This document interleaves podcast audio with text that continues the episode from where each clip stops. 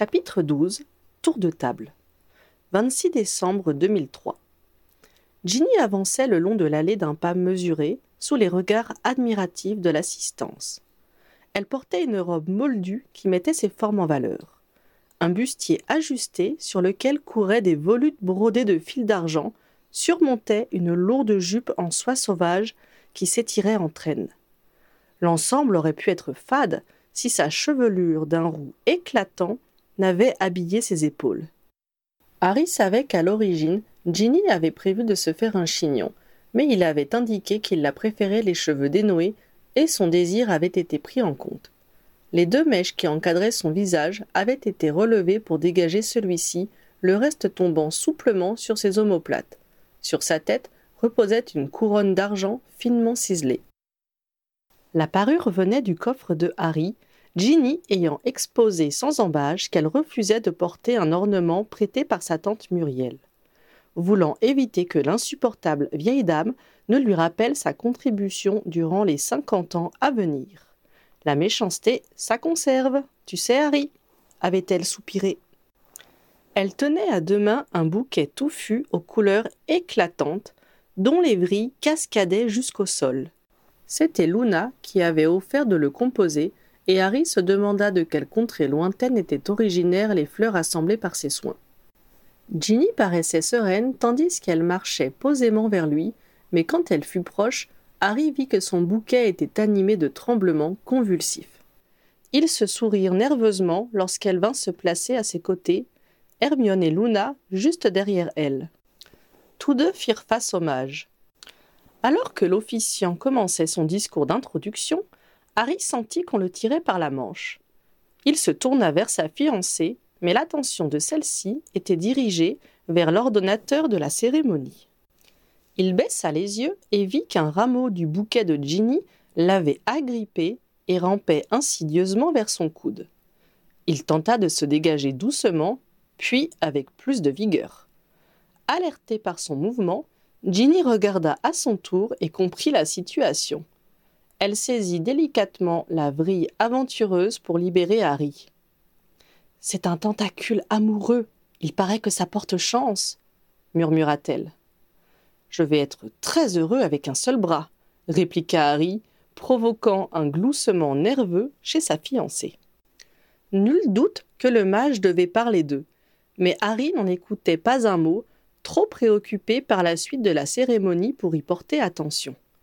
Le jeune homme préférait se remémorer en boucle les vœux qu'il devait prononcer, anxieux à l'idée de se tromper et de gâcher un instant aussi important.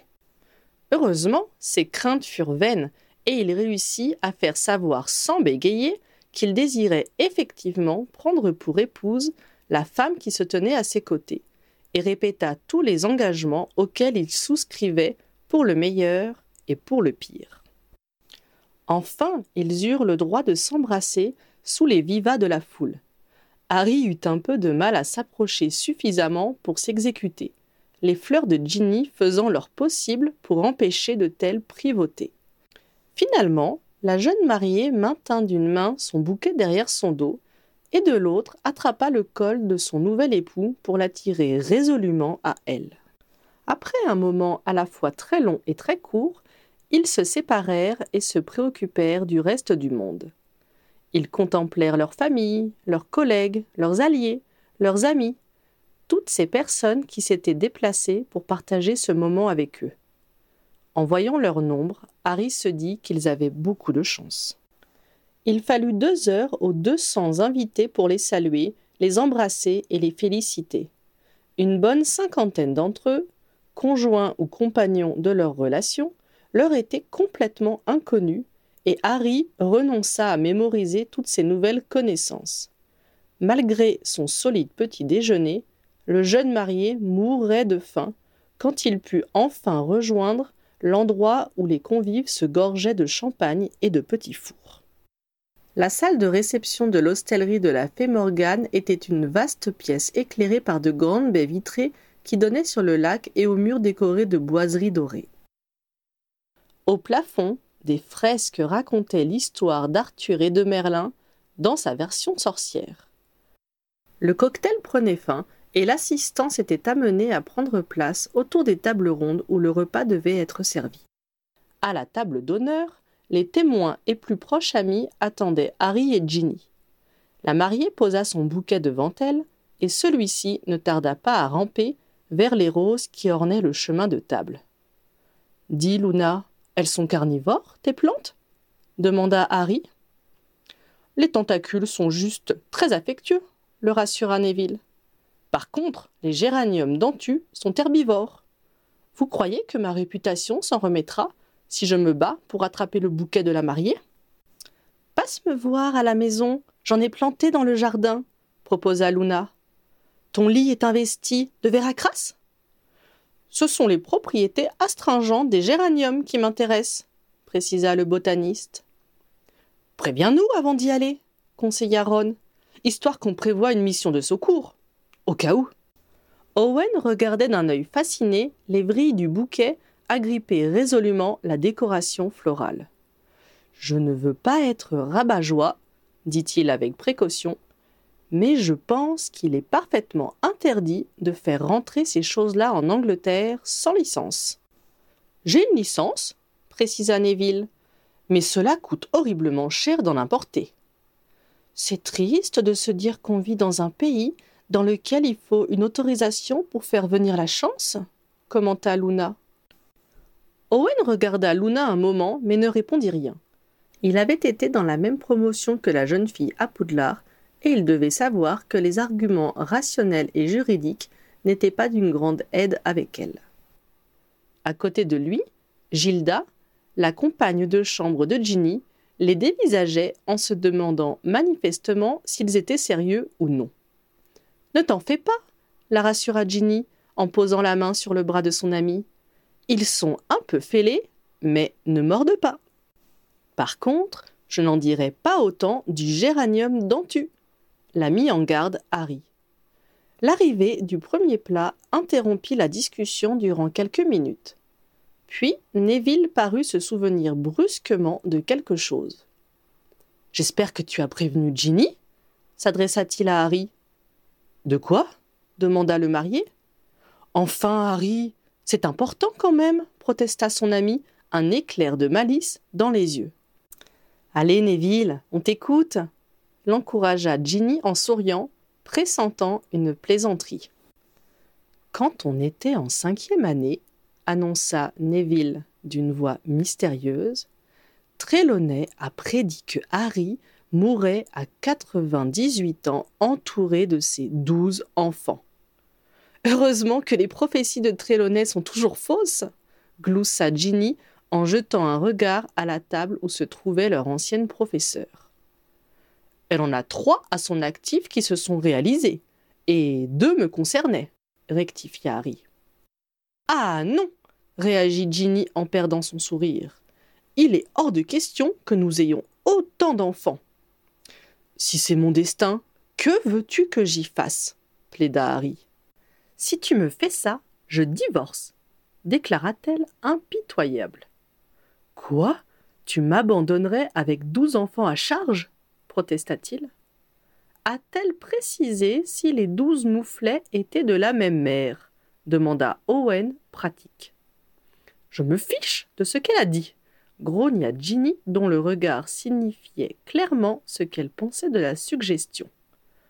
Avez-vous pensé à l'adoption? proposa Hermione, pince sans rire. Bonne idée opina précipitamment Harry. On les prend à seize ans pour ne pas les avoir trop longtemps sur les bras. Et ça règle le problème. On choisit six filles et six garçons, se laissa tenter Ginny. On entraîne chacun une équipe et on domine la Coupe de la Ligue. Qui de l'équipe des Potters ou des Potters remportera la finale? demanda Ron sur le ton d'un commentateur. Le suspense est insoutenable. Les deux capitaines ne se parlent plus depuis des semaines et les cognards volent bas à la maison. La capitaine Potter a affirmé Ces joueurs n'ont aucune tactique. Le capitaine Potter a répondu Elle dit ça parce qu'elle a peur de perdre et d'être de corvée de vaisselle pendant un mois. Un grand rire secoua toute la table. En attendant le plat suivant, les mariés entreprirent de faire le tour de la salle pour dire un petit mot à tout le monde. La composition des tables avait été un cauchemar. Il avait fallu à la fois veiller à ne pas isoler un invité au milieu d'inconnus, tout en évitant de laisser entre elles des personnes qui se côtoyaient tous les jours. Enfin, il avait fallu rassembler ceux qui n'avaient pas eu l'occasion de se croiser depuis longtemps, tout en séparant ceux qui ne se supportaient pas. La table la plus proche de la leur était présidée par Arthur et Molly. Ils avaient autour d'eux ceux qu'ils avaient voulu particulièrement honorer. Monsieur et Madame de la Cour, le ministre de la Magie, Dave Fawcett, le commandant de Harry, la directrice des Harpies, qui était venue accompagnée de son mari, ainsi que le directeur de Poudlard et son épouse. Vous faites un si joli couple, les accueillit Apolline. Vous êtes là, Potter s'étonna Fawcett. Je n'ai pas vu votre demande de congé. Dois-je considérer que c'est un abandon de poste? J'ai oublié, reconnut Harry penaud. Je t'avais prévenu qu'il avait un petit problème avec les procédures, sourit Kingsley. La table suivante abritait les parents par alliance de la famille Weasley. Les Granger, les Johnson, Dudley et Sarah, Arabella Fig et Margaret Bell, la professeure d'études démoldue, complétaient le groupe. Tout va bien, Dudley? demanda spontanément Harry, qui craignait que toute cette assemblée soit trop bizarre pour son cousin. Ça ressemble beaucoup au mariage euh, non sorcier, reconnut Dudley. Nous faisons une analyse comparée, dit joyeusement Margaret Bell, et Harry lui sourit pour la remercier de prendre les choses en main. Comment vous portez-vous, Mrs. Fig continua Harry pendant que Mrs. Johnson admirait la robe de Ginny. Cela fait si longtemps que nous ne nous sommes vus. J'ai toujours bon pied bon œil. Malheureusement, j'ai perdu Pompon l'été dernier. Cela a dû être difficile, compatit Harry qui la savait très attachée à son animal. Vous avez d'autres compagnons? Oui, heureusement. Patounet était très triste aussi, mais nous nous sommes consolés mutuellement. J'ai également deux jeunes un peu fous qui ont été abandonnés par des sans-cœurs habitant dans le lotissement. Je suis toujours étonné de constater combien les gens peuvent être méchants. Harry se dit qu'il avait malheureusement été à bonne école pour découvrir très tôt que la gentillesse désertait parfois certaines maisons. La table suivante mélangeait les amis de classe de Ginny, Dean, Simus, Lavande et Parvati, ainsi qu'Héloïse Migden, la vendeuse de Ron et George. On était en train de dénombrer les points que Harry a fait perdre à Gryffondor, leur indiqua Dean. Et ce qu'il a gagné Ça ne compte pas s'insurgea Ginny. On fera le bilan à la fin, la rassura Parvati. Je n'en ai fait perdre aucun la dernière année, précisa Harry. Je le leur ai dit, mais ils refusent de me croire, lui assura Vicky Frobisher. Ils ne veulent pas non plus admettre que tu n'as fait aucun séjour à l'infirmerie. Madame Pomme Fraîche a dû s'ennuyer. La pauvre, commenta Dean. Les mariés les laissèrent à leur compte d'apothicaire pour aller saluer les joueurs que Harry avait sélectionnés quand il était capitaine. Deux jeunes filles étaient particulièrement courtisées à cette table. Debelza Robbins, tout auréolée par sa fonction d'aurore, et la jolie Gabrielle de la cour, dont le charme héréditaire faisait des ravages parmi les éléments masculins. Un peu plus loin, ils avaient réuni Olivier et ses anciens joueurs, ainsi que l'équipe d'Angelina. Ils avaient complété la tablée avec Lia Maroon et Patty Patterson des Harpies, qui étaient venus avec leurs petits copains. June Tierney, que Harry connaissait de vue car elle était également Gryffondor, avait accompagné Olivier, mais il avait cru comprendre que personne ne savait quelles étaient ses relations exactes avec le joueur de Flackmar, ce qui avait occasionné une longue discussion entre Angelina et Ginny. Les membres de l'AD avaient été répartis sur deux tables et mélangés avec le reste des harpies et leurs cavaliers. Harry regarda avec curiosité du côté de Cho qui était venu avec son mari. Il avait appris que celui-ci était moldu et se demanda comment ils s'étaient rencontrés. Il aurait été tenté de supposer que le choix de son ancienne petite amie pour un non-sorcier avait été motivé par le désir de prendre du recul envers une communauté où elle avait beaucoup souffert. Mais il trouva que l'homme qu'il avait en face de lui ressemblait trop à Cédric Diggory pour étayer cette thèse. Il sourit à Valmey Morgan, la poursuiveuse qui faisait équipe avec Ginny. Il savait qu'elles étaient maintenant bonnes camarades. Valmey sourit en retour à Harry avant de reporter son attention vers son voisin de table, Justin Finch-Fletcher, qui montrait un intérêt pour le Quidditch que Harry n'avait jamais soupçonné chez lui. La discussion n'était pas moins animée chez les anciens membres de l'ordre auxquels avaient été joints Stanislas Pritchard et son épouse, ainsi que Janice Davenport. Celle-ci n'était pas venue seule, et son cavalier n'était autre que Pierre Bel Éclair. Andromeda avait été placée avec eux, tout comme Augusta long du bas. Venaient ensuite trois tables remplies de Weasley auxquelles étaient installés les frères de Ginny. Harry fut présenté à chacun des nombreux cousins et affirma sa fierté d'être allié à une si belle famille. Aux deux tables suivantes discutaient les professeurs de Poudlard et le personnel d'encadrement des harpies. Wilhelmina, Goplanche, parlait chiffon avec Olympe Maxime et Firenze tentait d'expliquer à Joey Petrucci et son épouse les bases de la prédiction centaurienne. Harry avait veillé à ce que le cuisinier ne soit pas placé à proximité de sa maîtresse, l'infirmière du club, venue avec son mari, sans en révéler les raisons à Ginny et à Molly, ce qui avait été difficile vu le nombre de fois où ils avaient interverti les invités dans leur recherche du placement parfait. Par contre, ils avaient mis Gwenog Jones à côté du professeur Slughorn. Ce dernier semblait également ravi d'avoir été installé près de Victor Crum et de son épouse visiblement enceinte.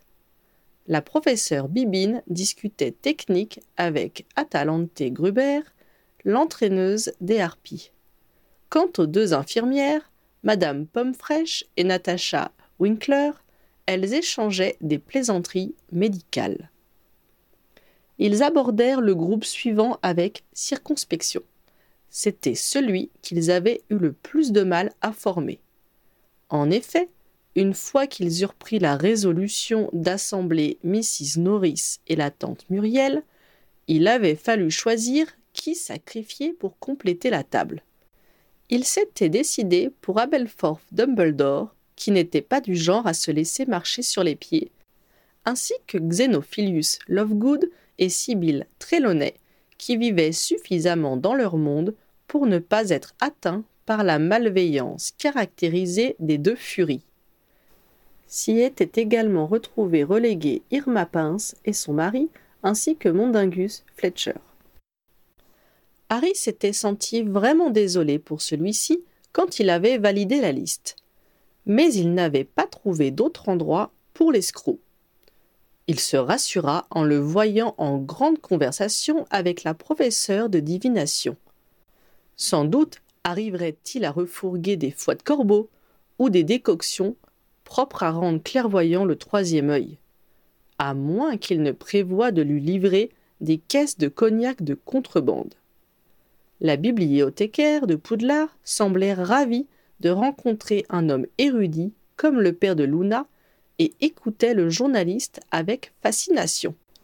Quant au frère d'Albus Dumbledore, il prenait manifestement plaisir à provoquer les commentaires acides de l'intendante des Harpies et de la tante des Weasley. Quand ils s'apprêtèrent à saluer cette erreur, Harry sentit le pas de Ginny devenir hésitant à ses côtés et il dut se souvenir qu'il était le survivant pour trouver le courage de se jeter dans la gueule des deux chimères. Oh, voici les rois de la fête fit Muriel d'une voix doucereuse. La couronne ne te va pas du tout, ma pauvre chérie, continua-t-elle en s'adressant à Ginny. Tu aurais dû me demander mon diadème. Les jeunes de nos jours préfèrent se rendre ridicules plutôt que de demander conseil à leurs aînés. Ils se croient toujours plus malins, mais ne prennent pas le temps de réfléchir, abonda Mrs. Norris. Certaines ont la langue qui galope, mais ne réfléchissent pas davantage, glissa Abelforth en faisant un clin d'œil à Ginny. Les mariés eurent un sourire poli et s'éloignèrent précipitamment vers la table suivante.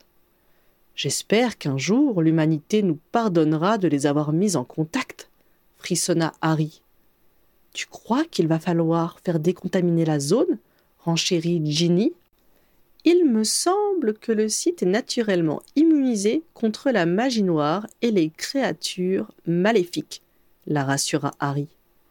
Il va falloir conseiller à Angelina de ne pas les approcher, songea Ginny. Cela pourrait porter malchance au bébé. Tu sais, comme dans les contes moldus qu'Hermione a offert à Teddy. Ils passèrent ensuite à la table des enfants. Teddy et Victoire s'entendaient à merveille avec les plus jeunes des Weasley, sous la garde de créatures, Miffy et Trotty.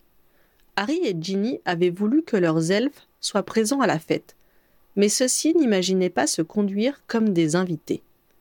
Ginny avait eu une idée de génie.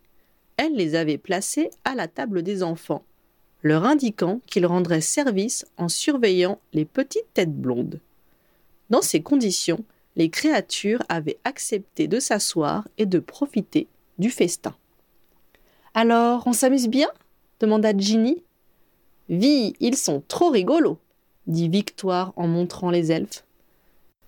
Je suis le roi Arthur, déclara un petit cousin Weasley, coiffé d'un des chapeaux en papier comme ceux que l'on trouvait dans les pétards de Noël, qui avaient été mis à disposition des enfants pour les occuper pendant ce long repas. Tu joues avec nous?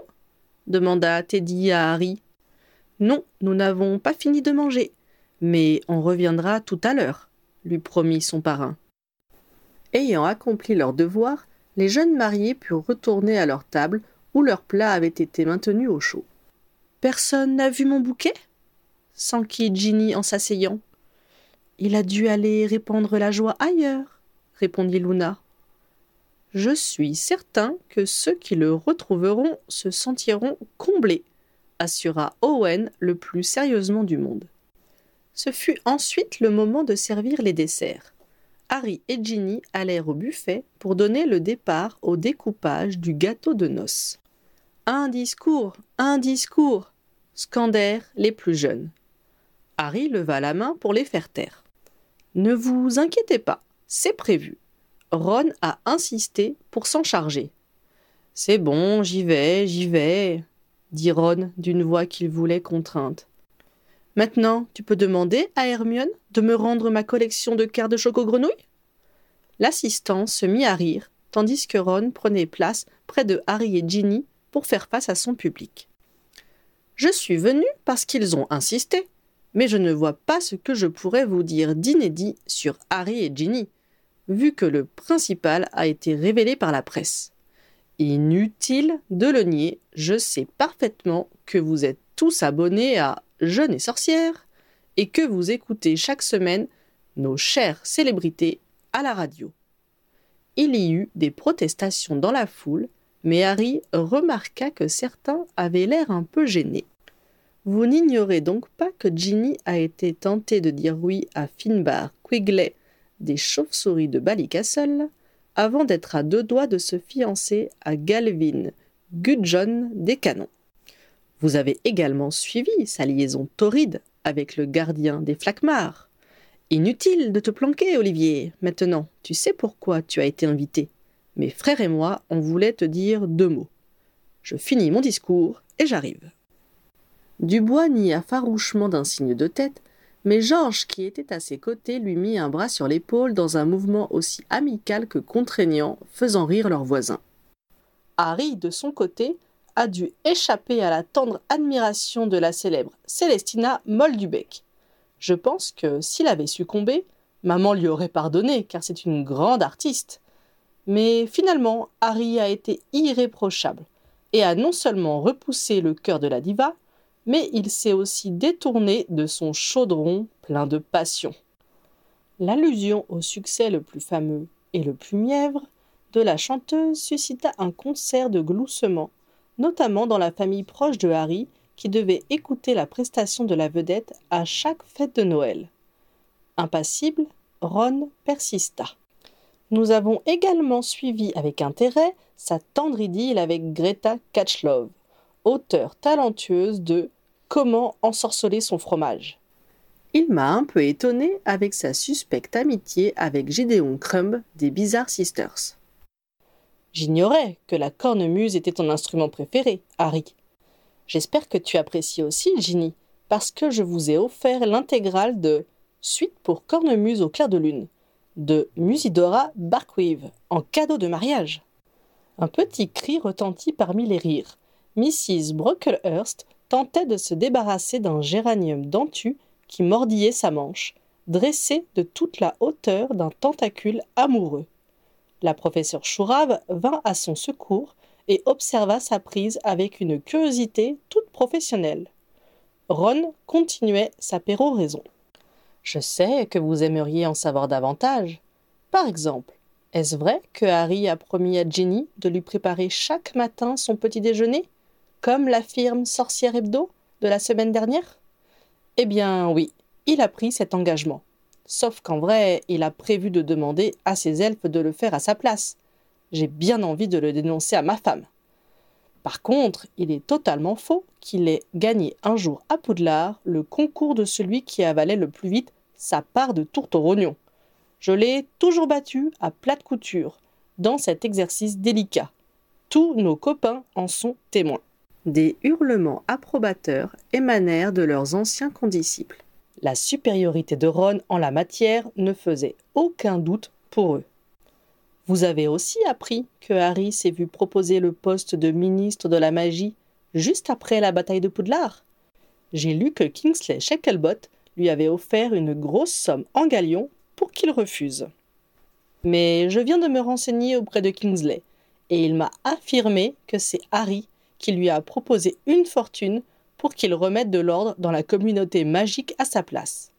Étant donné que Harry n'a jamais été très fort pour ranger sa malle, je pense qu'on l'a échappé belle. Cela fit beaucoup rire le ministre et ses chefs de département. Au fait, si dans les jours prochains vous apprenez qu'un quartier de la capitale Moldu a disparu, ne vous posez pas de questions. Harry a simplement construit un terrain de Quidditch dans son jardin, ainsi qu'il l'a proposé à Ginny selon l'article de Quidditch Magazine du mois dernier. Oups fit Ron en prenant l'air embarrassé.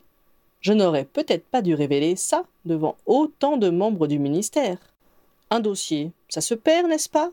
Dans la malle de Harry, par exemple Qu'il évite juste de faire disparaître Buckingham Palace? demanda en riant Kingsley.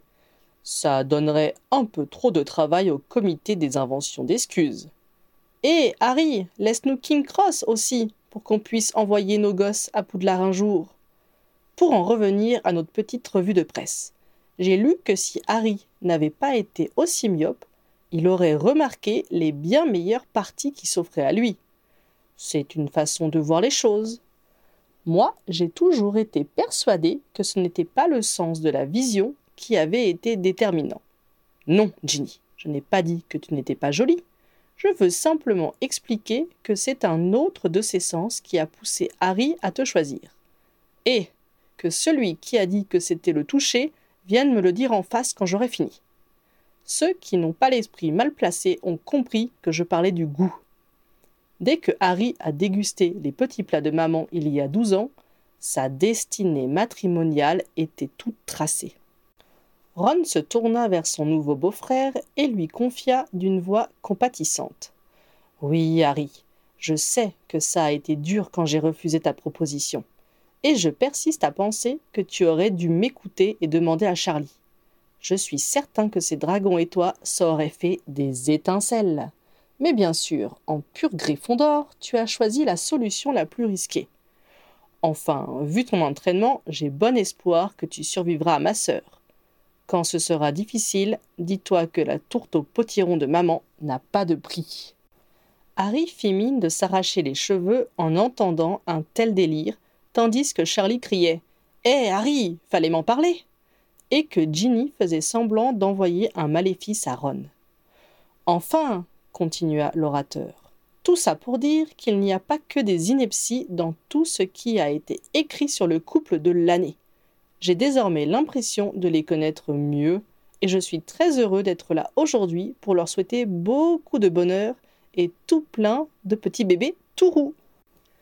Une fois les applaudissements calmés, le personnel distribua les assiettes qui avaient été garnies pendant que Ron parlait. Le dessert terminé et le café servi, Harry prit la parole. Cher ami, j'espère que vous avez apprécié ce repas. Maintenant, les volontaires pourront partir à la recherche de l'épée du roi Arthur. Ceux qui préfèrent se reposer sont invités à se rendre dans la serre et admirer le paysage. Pour les autres, je vous demanderai de vous mettre en équipe de dix et on vous donnera une enveloppe avec une énigme qui vous mènera à une seconde enveloppe, et ainsi de suite jusqu'au trésor légendaire. Chaque groupe suivra des chemins différents, et on verra bien qui sera le plus rapide. Il y eut beaucoup d'effervescence pendant que les équipes se créaient. Les invités, qui ne connaissaient que peu de personnes, tentaient de rester avec ceux dont ils avaient partagé le repas, tandis que d'autres profitaient de l'occasion pour se rapprocher d'amis dont ils avaient été séparés durant les deux dernières heures. Tant bien que mal, des groupes prenaient forme, tandis que les moins valides, ou ceux qui n'étaient pas attirés par la distraction, se dirigeaient vers les serres. Harry proposa à Dudley, qui hésitait sur la conduite à tenir, de se joindre à lui et récupéra Sarah par la même occasion. Il invita ensuite Firenze, qui accepta. Harry, conscient que ce genre de divertissement devait lui paraître bien futile, espéra qu'il apprécierait quand même la promenade. Dudley pâlit quand la créature s'avança vers eux et s'écarta légèrement, sans pour autant pouvoir s'empêcher de l'examiner avec une fascination mêlée de crainte. L'ancien professeur de divination resta impassible, sans doute habitué à susciter la curiosité chez les élèves de Poudlard, car les centaures sortaient rarement de leur forêt. Pendant ce temps-là, Ginny était allée chercher Miffy et Trotty et avait récupéré son bouquet sur le chapeau de la professeure McGonagall. Je n'ai pas insisté quand Créature a dit qu'il considérait comme inconvenant de venir avec nous, confia-t-elle discrètement à Harry. Je pense que ce serait trop fatigant pour lui. Je lui ai suggéré de veiller au confort de ceux qui restent ici. Tu as bien fait, approuva Harry. Répondant à l'appel de la mariée, trois cousins Weasley vinrent compléter leur petite troupe. Dans la mêlée, Owen attrapa le bras de Harry. Dis, qui est cette beauté là-bas? Harry regarda dans la direction montrée discrètement par son ami. La jolie blonde? C'est Gabrielle, la belle-sœur de Bill Weasley. Je te préviens, hein, elle a du sang de Vélane. Mais non, pas elle, celle en bleu juste à côté. Mais tu la connais? lui apprit Harry en retenant un sourire. Je suis certain que non. Je ne l'aurais pas oubliée. Elle est de ton année, à pouf souffle. Tu rigoles? Héloïse Migden. En voyant l'expression stupéfaite d'Owen, Harry ne put s'empêcher de ricaner. Tu es sûr? s'étonna son ami. Mince alors, si j'avais su. Elle a un copain? Je ne connais pas sa vie sentimentale, mais elle est venue sans cavalier au mariage. Elle ne repartira pas seule, je peux te le garantir, affirma le jeune Aurore en s'élançant vers elle d'un pas décidé.